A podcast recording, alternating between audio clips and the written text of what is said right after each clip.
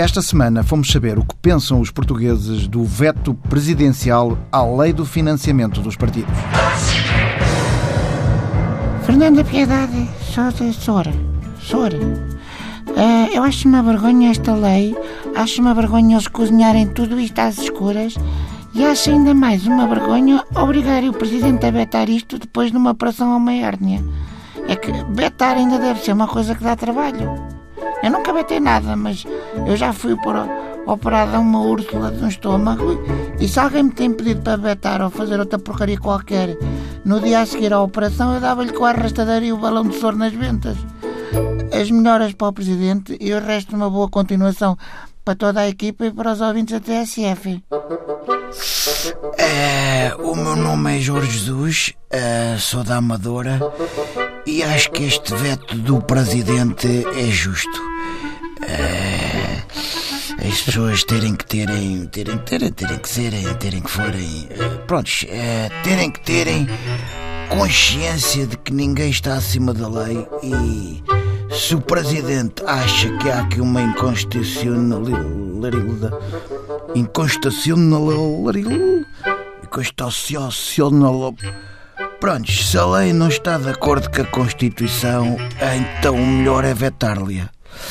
Uh, eu sou treinador de profissão e ainda a semana passada jogámos com o rival e eles queixarem-se de penaltis e de foras de jogo e, e do árbitro e do vídeo-árbitro e do homem que anda a vender os nogás, enfim, queixarem-se tudo. Mas está dentro da lei, há que aceitar e seguir em frente. É como eu digo muitas vezes aos meus jogadores: nós não poderemos ligar às críticas porque muitas vezes os cães ladrem, mas a caravela passa.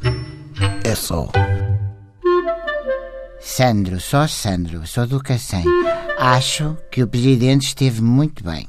Isto apesar do meu partido ter votado contra esta lei. Assunção Cristas, aproveito mais uma vez para dizer: és uma diva. Adoro aquele tá eu que tu levaste no outro dia, que estava tudo a condizer. Se a Madonna te conhecesse, é a minha opinião, levava-te também para o Réveillon em Nova York, como fez com a irmã da Amália, que estava tudo a dançar lá com os senhores africanos. Olha, por falar nisso, olhem esta que me contaram ontem, que é.